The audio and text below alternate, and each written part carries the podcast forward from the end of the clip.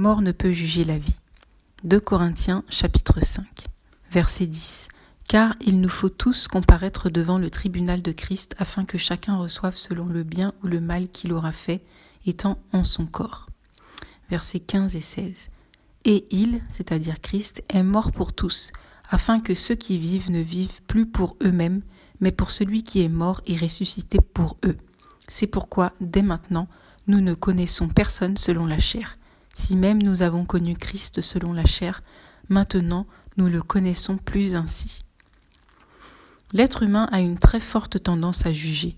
On se juge soi-même, on juge les autres et on juge même Dieu. Or, tout jugement s'opère sur la base d'une loi. Elle constitue le critère qui va déterminer la justesse des actions ou des comportements que le juge apprécie. De ce fait, tout juge a des attentes précises, de telle sorte que si l'attitude de la personne jugée ne répond pas à ces attentes, ce dernier prononce une condamnation. À l'inverse, la personne jugée sera louée si elle agit selon les critères du juge. Un tel sera donc jugé bon ou mauvais selon les attentes ou les critères de la personne qui le juge. Dans le verset 16 de sa deuxième lettre à l'église de Corinthe, l'apôtre Paul déclare nous ne connaissons personne selon la chair, ni même nous avons connu Christ selon la chair. Maintenant, nous ne le connaissons plus ainsi. La version parole vivante de la Bible dit C'est pourquoi nous ne jugeons plus personne d'après les critères purement extérieurs à la manière du monde. Autrefois, notre jugement par le Christ lui-même se basait sur son apparence extérieure, ce, qui, ce que nous pensions de lui s'inspirait des points de vue du monde. C'est dans ce sens que certains ont jugé le Fils de Dieu en disant de lui Cet homme ne chasse les démons que par Belzébul, prince des démons, prenant de ce fait Jésus pour un agent du diable, voire un possédé. Matthieu chapitre 12 verset 24. Après leur avoir répondu que Satan ne peut chasser Satan, le Seigneur ajoute Et si moi je chasse les démons par Belzébul, vos fils, par qui les chassent-ils?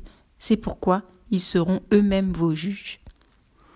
Lorsqu'étant imparfaits, nous nous mettons, nous nous permettons de juger le Dieu parfait, le juste juge fatalement, nous nous érigerons en juge à l'égard de notre prochain. Deux exemples dans la Bible attestent cette réalité. Le premier est celui du pharisien qui, étant dans le temple pour adorer, se met à juger dans son cœur le péager publicain qui se trouvait à côté de lui. Luc chapitre 18 versets 11 et suivants. Le pharisien, debout, priait ainsi en lui-même. Ô Dieu, je te rends grâce de ce que je ne suis pas comme le reste des hommes qui sont ravisseurs, injustes, adultères, ou même comme ce publicain. Je jeûne deux fois la semaine, je donne la dîme de tous mes revenus. Le publicain, se tenant à distance, n'osait même pas lever les yeux au ciel, mais il se frappait la poitrine en disant Ô Dieu, sois apaisé envers moi, qui suis un pécheur. C'est une attitude qui déplaît fortement au Saint-Esprit. Si nous étions capables de juger autrui, nous aurions aussi pu aller à la croix pour sauver cette personne de ses péchés. Or, pour cela, il nous aurait fallu avoir un sang pur exempt de tout péché, ce qui n'est pas le cas. Juger autrui nous prive par ailleurs de la grâce divine, comme le non-pardon nous prive du, du pardon de Dieu. Matthieu chapitre 6 verset 15. Mais si vous ne pardonnez pas aux hommes, votre Père ne vous pardonnera pas non plus vos offenses. En effet, voyons ce que Jésus dit à propos du pharisien orgueilleux et du péager humble. Je vous le dis, celui-ci, péager, descendit dans sa maison justifié plutôt que l'autre pharisien, car quiconque s'élève sera abaissé et celui qui s'abaisse sera élevé. Luc chapitre 18 verset 14.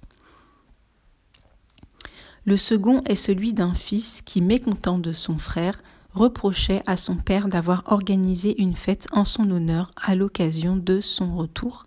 Luc chapitre 15 versets 28 à 32. Il se mit en colère et ne voulut pas entrer. Son père sortit et le pria d'entrer, mais il répondit à son père Voici, il y a tant d'années que je te sers sans avoir jamais transgressé tes ordres, et jamais tu ne m'as donné un chevreau pour que je me réjouisse avec mes amis. Et quand ton fils est arrivé, celui qui a mangé ton bien avec des prostituées, c'est pour lui que tu as tué le veau gras. Mon enfant, lui dit le père, tu es toujours avec moi, et tout ce que j'ai est à toi. Mais il fallait bien s'égayer et se réjouir parce que ton frère que voici était mort et qu'il est revenu à la vie, parce qu'il était perdu et qu'il est retrouvé.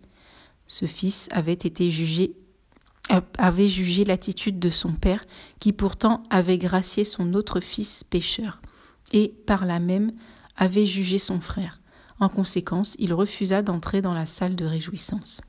C'est ainsi que nous nous privons nous-mêmes de la grâce et la joie que procure la vie en Jésus-Christ lorsque nous jugeons Dieu et ou autrui. Prière. Père céleste, je te prie de me pardonner les fois où j'ai pris ta place en te jugeant, en me jugeant moi-même ou en jugeant mon prochain. Que ta grâce abonde en moi par la révélation de ton amour. Au nom de Jésus-Christ, je prie. Amen. Courage, cher ami. Dieu t'aimera toujours même dans tes faiblesses. Il ne t'abandonnera jamais. Exhortation du pasteur Estelle Djengue le 3 juin 2020. À la lecture, c'était Marinella, votre sœur en Christ. Merci d'avoir écouté.